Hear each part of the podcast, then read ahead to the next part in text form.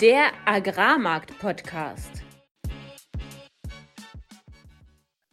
Im heutigen Podcast erklärt uns Stefan Ahrens, wie der Biodieselmarkt funktioniert, was anstehende Gesetzesänderungen für den Rapsmarkt bedeuten und im Marktupdate, welche Neuigkeiten der gestrige USDA-Report enthielt.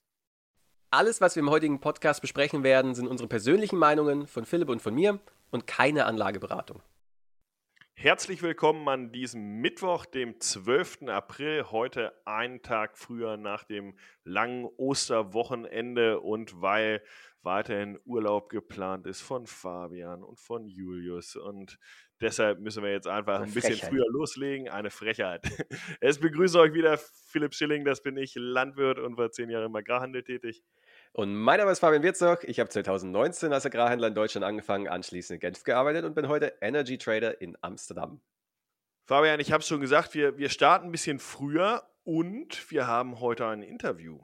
Ganz genau. Und zwar haben wir heute wieder einen spannenden Gast, nämlich Stefan Ahrens vom UFOP der uns weitere Einblicke in den Biodieselmarkt und Pflanzenölmarkt gibt. Ähm, ich glaube, das ist sehr wichtig, um die aktuellen Diskussionen in Deutschland, aber auch in der EU besser bewerten zu können. Auch so ein bisschen im, im Hinblick auf, werde ich eigentlich die nächsten Jahre noch Ölsaaten anbauen können oder nicht.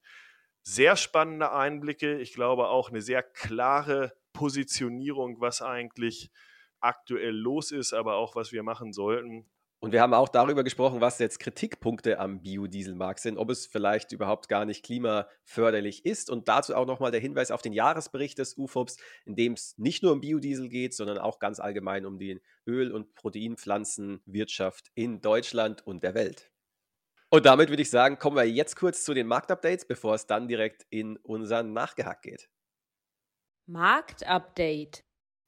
Nach dem langen Osterwochenende befinden wir uns aktuell an der Mativ für Weizen auf dem Mai-Termin bei 253 Euro, etwa auf ähnlichem Niveau wie letzte Woche noch. Beim Raps dagegen sind wir auf dem Mai-Termin mittlerweile bei 444 Euro. Das sind etwa 20 Euro weniger als letzte Woche. Ähm, aus preislicher Sicht haben wir ein paar irrelevante Sachen, die aber trotzdem wichtig sind für den Markt gesehen, nämlich Lavrov, der Außenminister Russlands, war in der Türkei und hat dort mal wieder darüber naja, ich will mal sagen, gesprochen, dass äh, Russland ohne signifikante Zugeständnisse in Bezug auf die SWIFT-Abkommen oder auch die Düngerexporte keine Zukunft für den ukrainischen Getreidekorridor sieht.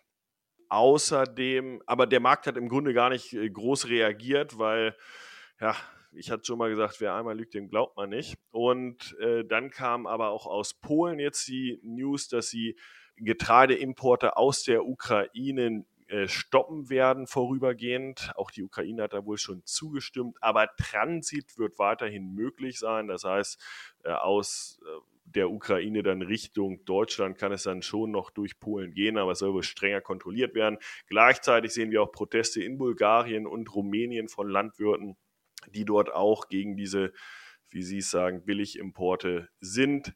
Das wird weiterhin interessant zu beobachten sein, was das macht. Gesamt EU-markttechnisch kann man sich kaum vorstellen, dass das erhebliche äh, Preissprünge oder Veränderungen erzeugen sollte relativ gesehen zwischen den Märkten sicherlich möglich, aber man muss auch immer bedenken, dass Polen normalerweise ein großer Exporteur von Getreide ist Richtung Deutschland und in die Welt.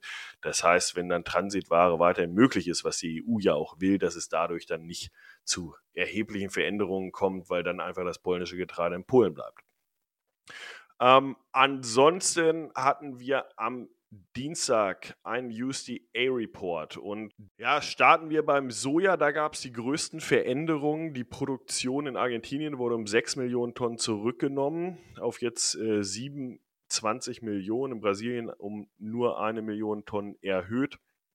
Nachfrage in China nochmal ein bisschen runtergenommen. Das hat den Markt jetzt aber nicht massiv äh, überrascht, weil der ja eh schon niedrigere Produktionszahlen in Argentinien gehandelt hat.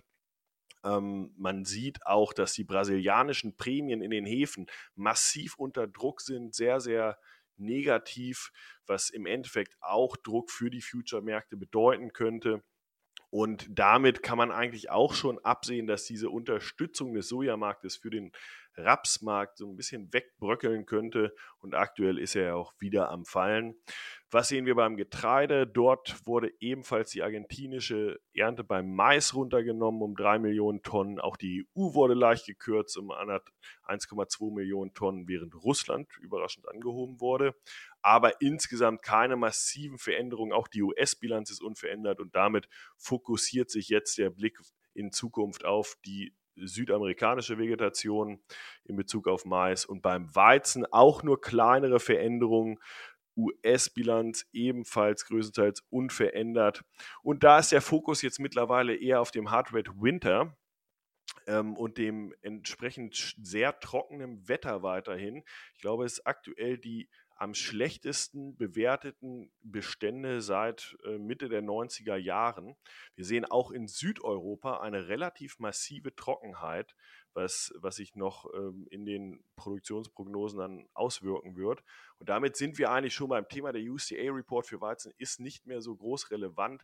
Wir fokussieren uns wirklich auf das Wetter auf der Nordhalbkugel jetzt mittlerweile. Wenn ich mich hier umgucke, nicht nur in unserer Region, sondern auch in Nordosteuropa insgesamt, da gab es genug Regen, da sehen die Bestände gut aus.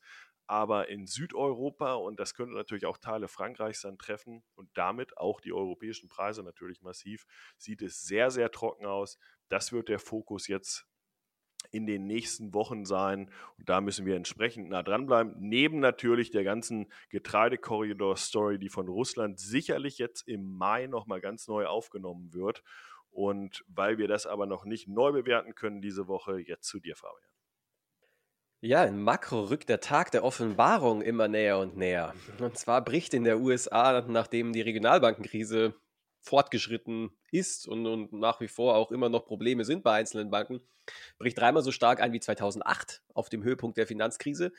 Naja, und die Vergangenheit suggeriert, dass die wöchentlichen Anträge auf Arbeitslosigkeit nun mal sehr eng korreliert sind mit der Kreditvergabe, weil wenn die Wirtschaft keine Kredite mehr bekommt, für Unternehmen, für Privatleute, die mit ihrer Credit Card irgendwelche Konsumartikel kaufen, ja, dann geht halt die Arbeitslosigkeit nach oben. Und, und wenn man die Kreditvergabe nun in Relation zur Arbeitslosigkeit setzt, dann würde das suggerieren, dass sich die Arbeitslosigkeit, die wöchentlichen Anträge auf Arbeitslosigkeit in den nächsten zwei bis drei Monaten verdoppeln werden.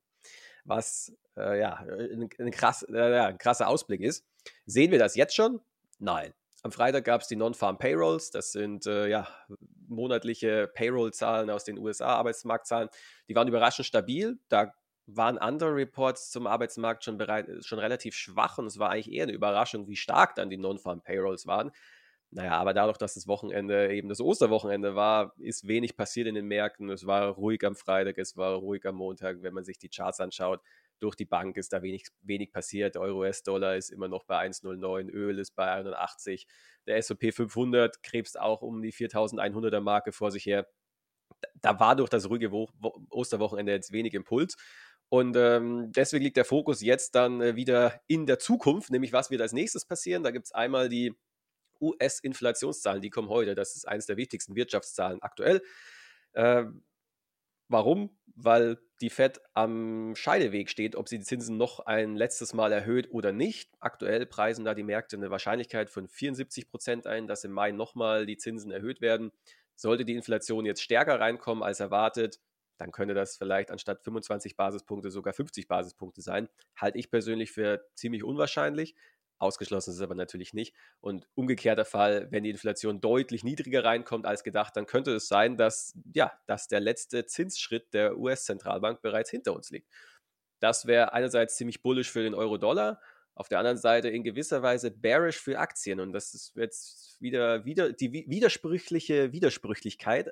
In den letzten Wochen war es ja immer so, wenn die Zinsen, sobald die Zinsen fallen, ist das toll für den Aktienmarkt, weil dann bedeutet das wieder, die Fed äh, fängt an zu drucken und das ist immer gut für Risk Assets.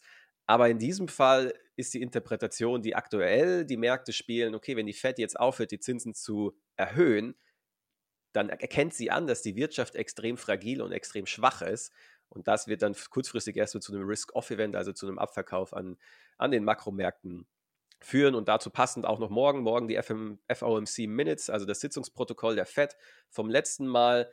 Und da werden die Märkte eben genau noch Anzeichen suchen, wie es, wie es jetzt weitergeht, äh, wie die FED die Regionalbankenkrise sieht, ob da vielleicht Kommentare zu sind. Und ja, der komplette Fokus liegt jetzt eigentlich auf dem Thema, war es das jetzt schon mit den Zinserhöhungen oder nicht? So, das war's zu USA. Wie sieht es in der EU aus? Da war natürlich auch Ostern und nichts los, aber wenn man sich die Kreditvergabe in der EU ansieht, dann fällt die ebenfalls und ist jetzt etwa auf den Niveaus von der Eurokrise.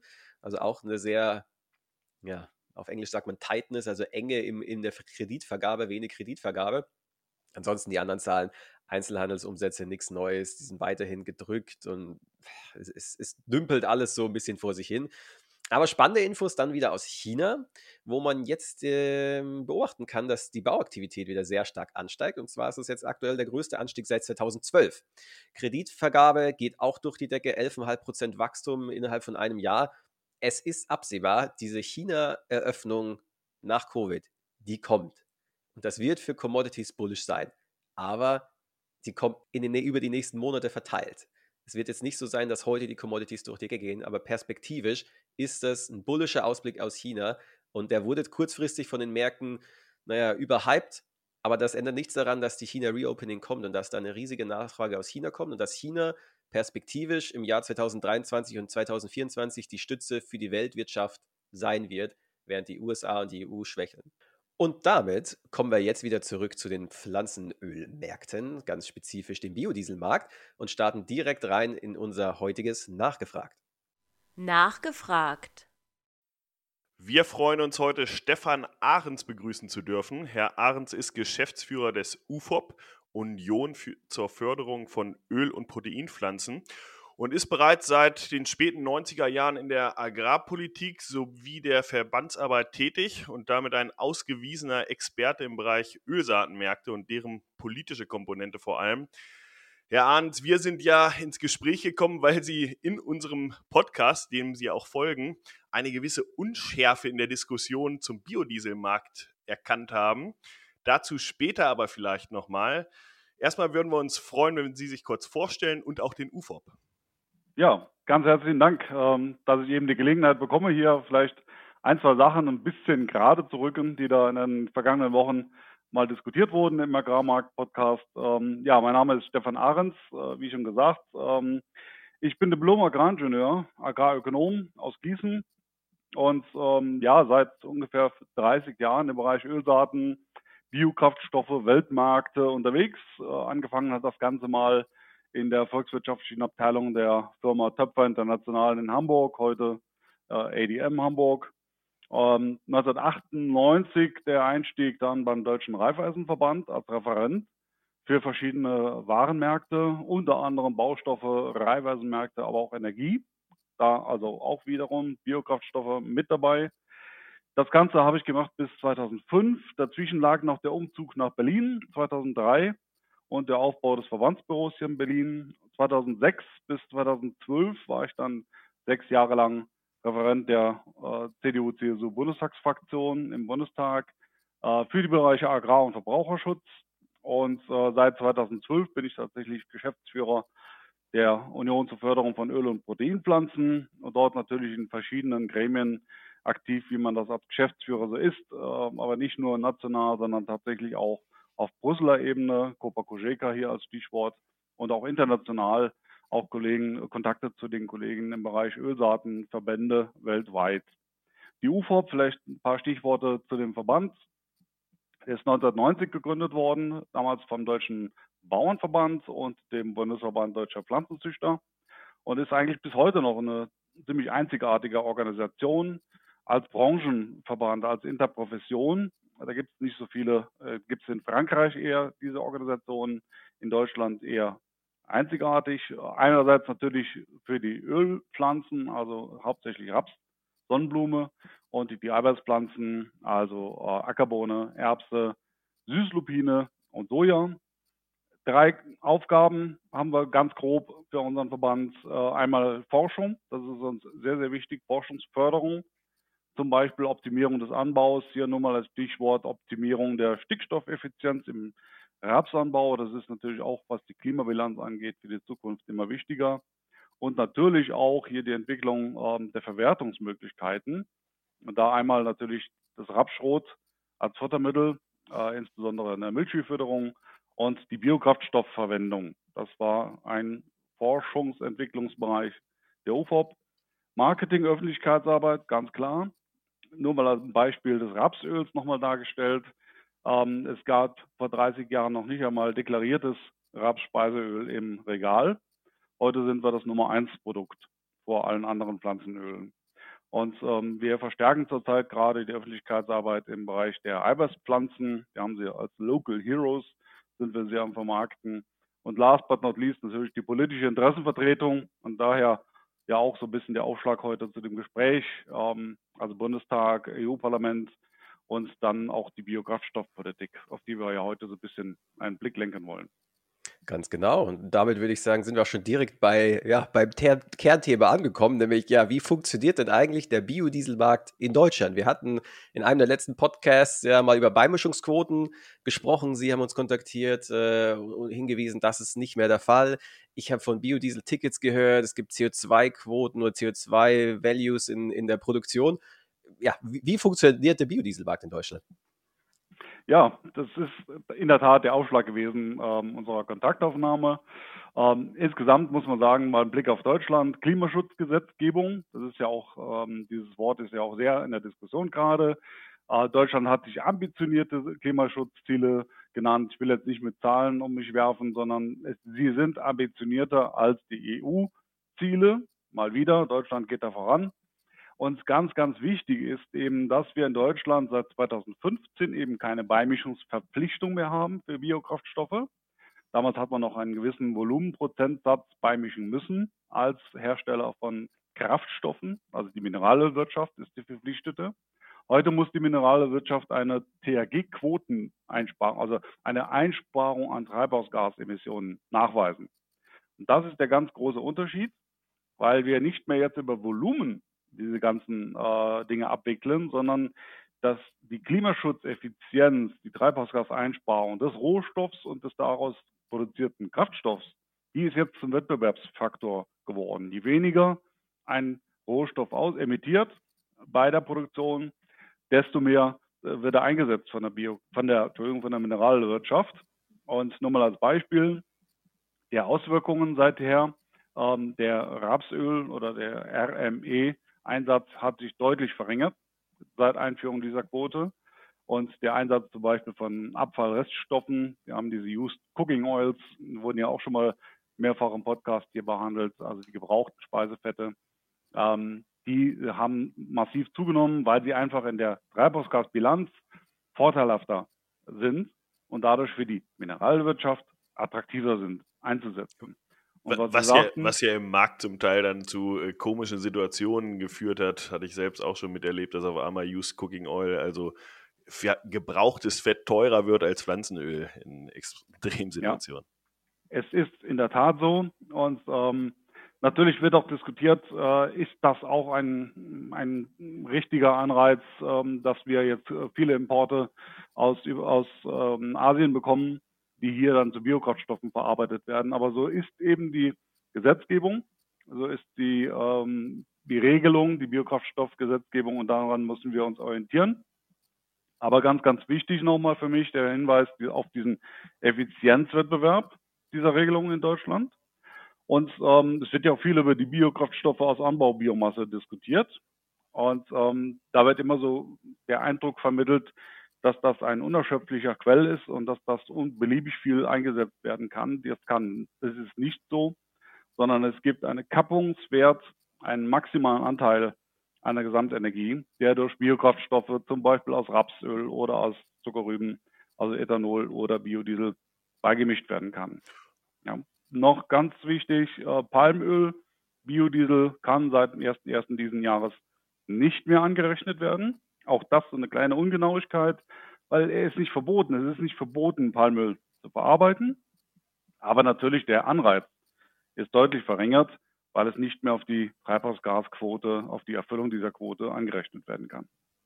Vielleicht äh, würde es auch nochmal Sinn machen für die Verbraucher, weil letztendlich ist der europäische Rapsmarkt ja, ich sag mal, ein integrierter Markt, zollfreier Markt im Endeffekt auch. Wie sieht das aus in den anderen EU-Ländern? Also es gibt ähm, diese Treibhausgasquote, die Deutschland äh, eingeführt hat, ähm, haben nur ganz wenige andere EU-Staaten bisher umgesetzt oder angenommen. Aber jetzt hat es gerade ja diese Trilog, also das Verhandlungsergebnis gegeben zwischen EU-Parlament, ähm, der EU-Regierungen und der Kommission um die Erneuerbare Energien-Richtlinie, um die Reform der Erneuerbaren Energien-Richtlinie, abgekürzt RED 3 genannt.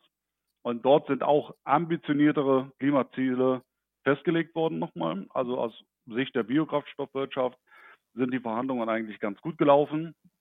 Wir können da ganz zufrieden mit sein. Und dort wird eben genau diese Treibhausgasquote, diese Effizienz auch als eine der Erfüllungsoptionen gesehen, sodass ich oder meine Kollegen davon ausgehen, dass auch diese Treibhausgasquote auch in anderen Ländern jetzt eingesetzt werden wird. Und wenn man mal so ein bisschen die ganze EU-Geschichte beleuchtet, um mal zu sehen, welche Herausforderungen wir da vor uns haben, ähm, bis 2050 müssen tatsächlich noch 200 Millionen Tonnen Diesel, fossile Diesel und 80 Millionen Tonnen äh, Benzinkraftstoffe ersetzt werden durch erneuerbare Kraftstoffe oder durch, E-Mobilität. Also es ist eine enorme Herausforderung, die da vor uns steht. Und deswegen ist es gut, dass wir so eine Regelung haben. Und was heißt das aktuell quasi für die Rapsmärkte? Ich meine, äh, diese, diese Beimischungen, beziehungsweise es waren ja, wie Sie schon richtig sagten, keine Quoten, sondern äh, eher Anreize sozusagen, dieses Ganze beizumischen, um, um die Ziele zu erfüllen. Hat sich bisher wie auf den Markt ausgewirkt und was sind die aktuellen Veränderungen, die, die gerade die Bundesregierung jetzt auch anstrebt? Ich habe darauf hingewiesen schon, ähm, die, der Einsatz zum Beispiel von RME, also von Rapsölbasierten Biokraftstoffen, ist runtergegangen, ist äh, gesunken in den letzten Jahren. Ähm, deswegen hätten wir auch ein, ich sage mal, eine Beschwerde oder ein Klagelied aufführen äh, können. Haben wir aber nicht getan, weil wir genau dahinter stehen, dieser, hinter dieser effizienten Regelung, hinter dieser Effizienzsteigerung. Ähm, das heißt, der Absatz ist etwas gesunken, ist zurückgegangen. Aber Deutsch, der deutsche Markt ist ja nicht alleine stehend. Sie haben ja gesagt, wir reden über offene Märkte. Das, was nicht hier in der deutschen THG-Quote untergebracht werden kann, wird exportiert. Wir haben im letzten Jahr 2022 Rekordexporte von deutschen äh, Rapsmethylester gehabt. In andere EU-Staaten, auch in Drittstaaten teilweise. Also wir sind tatsächlich durch eine effiziente ähm, Ölmühlenindustrie und Biokraftstoffindustrie in Deutschland auch wettbewerbsfähig. Und äh, deswegen gibt es einen, so einen gewissen Bodensatz, dass wir sagen, so zwischen 600 700.000 Hektar stehen da so dahinter, hinter der Biokraftstoffverarbeitung, Rapsöleinsatz hier in den Biokraftstoffmärkten. Und genau das ist jetzt in Zweifel gezogen worden durch einen Vorschlag eben der Bundesumweltministerin. Sie haben in dem Podcast natürlich schon oft darauf hingewiesen, es gab im vergangenen Jahr durch den russischen Angriff eine eine Preisexplosion auf den gesamten Märkten, also nicht nur bei den Ölsaatenmärkten, sondern auf den Getreidemärkten ja auch.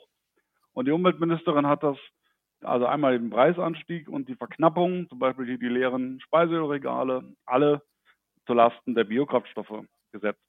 Hat also einen Gesetzentwurf vorgelegt, dass diese äh, Biokraftstoffe aus Anbaubiomasse, also nochmal Raps, Zuckerrübe, Getreide, was man sich alles vorstellen kann, dass die dazu führen, dass eben die Preise so explodiert sind einerseits und zum anderen eben, ähm, dass die Versorgung der nordafrikanischen Länder beispielsweise nicht mehr gesichert sein kann.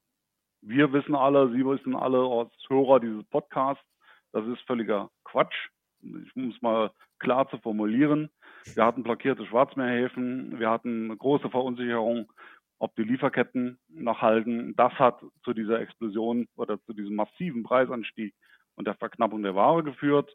Und letztendlich ist es so, dass die Preise, die ganzen Indizes, alle sind wieder auf dem Niveau von 2021. Und ähm, ich will mir gar nicht ausmalen, wo wir denn auch jetzt beim, ähm, bei den Martiv-Märkten wären, wenn wir noch, nicht noch diesen Biokraftstoffeinsatz hätten vom Rapsöl. Also genau das Gegenteil ist eigentlich der Fall. Und das ist auch der Grund, warum die Bundesumweltministerin ähm, mit ihrem Vorschlag diese Biokraftstoffe aus Anbaubiomasse auf Null abzusenken, äh, nicht durchgekommen ist bisher im Kabinett. Also einmal, weil der Markt sich wieder anders entwickelt hat.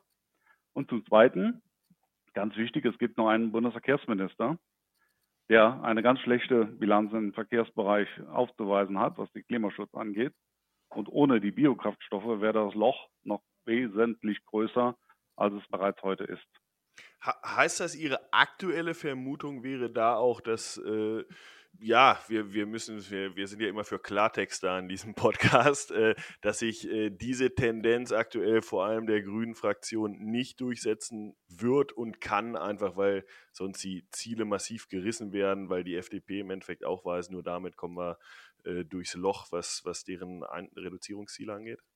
Also es ist definitiv so und ähm, da bin ich jetzt kein Verbandsvertreter, sondern tatsächlich, mhm. das sind die realen äh, Werte, wenn man sich tatsächlich mit, den, mit der Realität auseinandersetzt, mit Treibhausgaseinsparungen, mit auch dem Potenzial, was hinter den Biokraftstoffen steht, wenn man es mal umrechnet auf die Energiebilanz, wenn man das alles äh, nicht mehr einsetzen würde aus Biokraftstoffen, aus Anbaubiomasse, aber nur als Beispiel mal, bräuchten wir acht 1000 Windkraftanlagen onshore äh, mehr in Deutschland, um das alleine durch Elektromobilität zu ersetzen. Eine zweite Vergleichszahl, zweite ja. Vergleichszahl vielleicht noch 11 Millionen Tonnen CO2-Einsparung durch Biokraftstoffe, und zwar Anbaubiomasse plus Abfallreststoffe. Die Elektromobilität liefert oder lieferte 2021 gerade mal 25.000 Tonnen Einsparung. Wir wissen alle, weil wir im Moment nämlich viel Kohlestrom verbrauchen. Ja, ein Kritikpunkt, den man, den man häufig hört, ist, dass die CO2-Einsparung bei Biokraftstoffen nicht die ganze Wertschöpfungskette betrachtet oder in Wahrheit ist die CO2-Einsparung viel geringer ähm, oder gar nicht vorhanden. Was kann man dem entgegensetzen? Das ist ein häufiges Argument, äh, was wir hören, dass diese Klimabilanz ähm, nicht so gut ist, wie alle immer sagen. Ähm, wir hatten auch kürzlich nochmal einen Austausch im Rahmen der Grünen Woche mit dem Präsidenten des Umweltbundesamtes, der bei uns den UFOP-Stand äh, bei der Grünen Woche besucht hat und mit dem habe ich mich lange darüber unterhalten. Und letztendlich sind wir wieder bei diesem Thema gelandet, dass er sagt, ähm, das hat alles Auswirkungen auf den Anbau weltweit. Das ist dieses Theoriephänomen ILUG, indirekte Landnutzungsänderungen. Das heißt also, dass die Zielsetzungen hier in Deutschland, in Europa dazu führen, dass weltweit Flächen umgebrochen werden. Aber dafür gibt es eine Nachhaltigkeitszertifizierung, die genau das ausschließt. Wir haben weltweit Standards gesetzt. Wir haben auch ein Level Playing Field damit geschaffen mit dieser Biokraftstoffgesetzgebung. Also genau da passt das wieder nicht. Was die Klimabilanz angeht, muss man ja auch mal irgendwann auch den behördlichen Angaben mal trauen. Und die äh, Zertifikate, die bei der Bundesanstalt für Landwirtschaft und Ernährung eingereicht wurden für Biokraftstoffe, haben im Schnitt 84 Prozent Treibhausgase, weniger Treibhausgase ausgestoßen als der fossile Vergleichswert. Also das kann man ja nicht einfach wegwischen. Und was bei der Diskussion bei den Grünen tatsächlich immer häufiger unter den Tisch fällt, ist einfach die Bedeutung der Fruchtfolge beispielsweise des Rapsanbaus, die Futtermittellieferungen, aber auch die Lieferung zum Beispiel von Glycerin als äh, Industrierohstoffe. Das ist unserer Meinung nach nicht ausreichend genug betrachtet dabei. Und was sehen Sie jetzt aktuell als Tendenz? Über EU hatten Sie schon gesprochen, in Deutschland hatten wir auch schon angerissen. Ähm, worauf könnte sich die Bundesregierung aktuell festlegen was hieße das denn für den deutschen Rapsmarkt und eventuell auch für Arbeiter? Also, wie ich schon gesagt habe, ähm, eigentlich kann es sich Deutschland gar nicht leisten, aus der Verwendung von Biokraftstoffen. Aber, aber, aber da, da, dachten wir schon öfter mal und ja. waren erstaunt von der Bundesregierung. Richtig. ähm, also, weil man die Folge wäre ja, dass zum Beispiel mehr fossile Diesel eingesetzt werden müsste. Das ist Volumen, was ersetzt wird oder was nicht mehr eingesetzt werden kann. Also, es sind physische äh, Fakten. Ja. So, Sie haben nach den, nach den Auswirkungen oder was, was, was könnte da passieren? Natürlich, das ist das drohende Szenario, weshalb wir auch seit, seit Wochen jetzt auch äh, mit Pressekonferenzen, mit Positionspapieren auf die Bundesregierung einarbeiten. Weil natürlich ist es immer möglich, dass gerade in einer Dreierkonstellation, wie wir sie gerade haben, irgendwelche Deals gemacht werden, äh, Kompromisse geschlossen werden, die dann dazu führen, dass dann doch ein, eine, ein, äh, ein Einschnitt bei den Biokraftstoffen gemacht wird. Aber es wird tatsächlich auf die Märkte eigentlich keinen Einfluss haben. Das, da bin ich mir eigentlich ziemlich sicher. Weil das, was in Deutschland dann nicht mehr in der CAG-Quote angerechnet werden kann, zum Beispiel Biodiesel aus Raps, das würde exportiert. Andere Länder würden das mit Kusshand nehmen. Nur mal als kleines Beispiel. Es gibt, ich hatte ja von den Klimaschutzzielen der EU gesprochen und die sind gestaffelt. Also jeder Mitgliedstaat hat eine Anforderung nach seiner Wirtschaftskraft. Das heißt, Deutschland hat ein sehr hohes Ziel, Ungarn zum Beispiel hat ein sehr kleines Ziel. Ungarn würde mit wirklich sehr gerne die deutschen Biokraftstoffe dann importieren in diesem Falle, die ja dann übrig wären, würde seine Klimaschutzziele erfüllen und Deutschland, nochmal, das Loch würde noch größer, was die Klimaschutzerfüllung angeht, müsste dann teure ähm, Strafzahlungen der EU in Kauf nehmen oder eben Ersatzzahlungen aus anderen Mitgliedstaaten ein, einlösen. Also deswegen bin ich mir ziemlich sicher, dass wir, äh, dass da die Vernunft sich dann doch noch durchsetzen wird. Aber das große Risiko ist, dass es tatsächlich hier nicht um Fakten und Daten geht, sondern das hier ist eine, eine rein politische Diskussion. Was, was ja im Endeffekt auch heißt, als Produzent von Ölsaaten muss man sich dann vielleicht grundsätzlich noch nicht riesige Sorgen machen. Allerdings werden natürlich die ja, Pflanzenölhersteller hier vor Ort und Biodieselhersteller hier aus Deutschland natürlich das Problem haben, dass sie dann weitere Wege und weitere Absatzmärkte, sag ich mal, haben, wodurch die Wirtschaftlichkeit natürlich schon relativ gesehen in der EU leidet. Das ist eben der Punkt. Also die Wirtschaftlichkeit, da, da würde ich zustimmen, die Wirtschaftlichkeit würde vermutlich leiden, weil einfach dieser Anreiz dann in, auch in Deutschland hier einzusetzen sinken würde. Es gibt allerdings noch ganz viele Themen, ähm, zum Beispiel die Norm, die Kraftstoffnorm, die Dieselnorm in Deutschland, die ist tatsächlich nur mit Raps, Methylester, RME äh, zu erfüllen im, im, Winter, in der Winterqualität. Das heißt. Dort wird immer ein Bodensatz äh, mit eingebracht werden müssen. Das kann man nicht mit Palmdiesel oder mit Sojadiesel, wäre das nicht zu erfüllen. Wenn man mal so einen Blick auf andere Regionen schaut oder, oder lenkt, dann wird das Ganze umso absurder, was wir hier in Deutschland diskutieren. Wir kleines Deutschland mal wieder. Ähm, Polen, es ist ja auch in den Podcast, in den zurückliegenden Podcast Thema gewesen, die, die hohen Importe aus der Ukraine und die äh, Preiszusammen, also die Preis, ja, die massiven Preissenkungen in diesen Ländern. Ähm, Polen wird demnächst flächendeckend E10, also 10-prozentige Ethanolbeimischung beim Benzin äh, verordnen um die Erzeugerpreise zu stützen. Die US-Landwirte, war eine Meldung von der letzten Woche, erfreuen sich, dass die, ähm, die auch die, beim Diesel in den USA, wir wissen ja alle, das ist ein Ethanol-Schwerpunkt äh, in den USA, aber auch die Dieselverwendung steigt gerade und auch dort soll über höhere Beimischungsanteile das, äh, der Absatz vom Soja stabilisiert werden, also der Einsatz von Soja. Indonesien hat einen 30-prozentigen Biodieselbeimischung angeordnet. Erstens aus Klimaschutzgründen und zweitens zur Stabilisierung der Erzeugerpreise. Brasilien als letzter Punkt wird bis 2025, glaube ich, habe es gelesen, ähm, auf 16 Prozent Beimischung hochgehen. Also die Welt orientiert sich an anderen Dingen, nämlich an Klimaschutz. Und wir führen immer noch irgendwelche unsinnigen politischen Debatten. Das ist schon sehr ärgerlich, aber nochmal für die Märkte ist das schon das Signal, der Absatzmarkt, der geht nicht unter, sondern auch zukünftig wird es wichtig sein, äh, dass eben der, der Raps im Biokraftstoffmarkt unterkommt.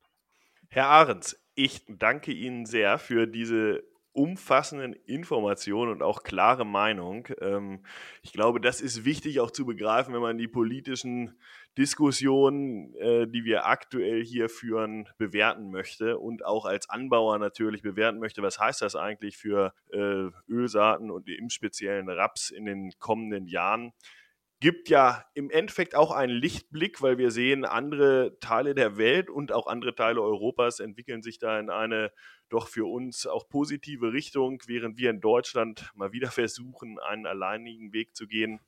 Vielen Dank für diese reichhaltigen Informationen und ähm, hören Sie hoffentlich auch mal wieder hier im Podcast. Sehr, sehr gerne und auf meiner Seite vielen Dank für die Gelegenheit, da mal einige Sachen ein bisschen ins rechte Licht zu rücken. Vielen Dank. Und wenn euch die heutige Podcast-Folge gefallen hat, dann lasst uns gerne ein Like, einen Kommentar auf Instagram da, teilt die Folge.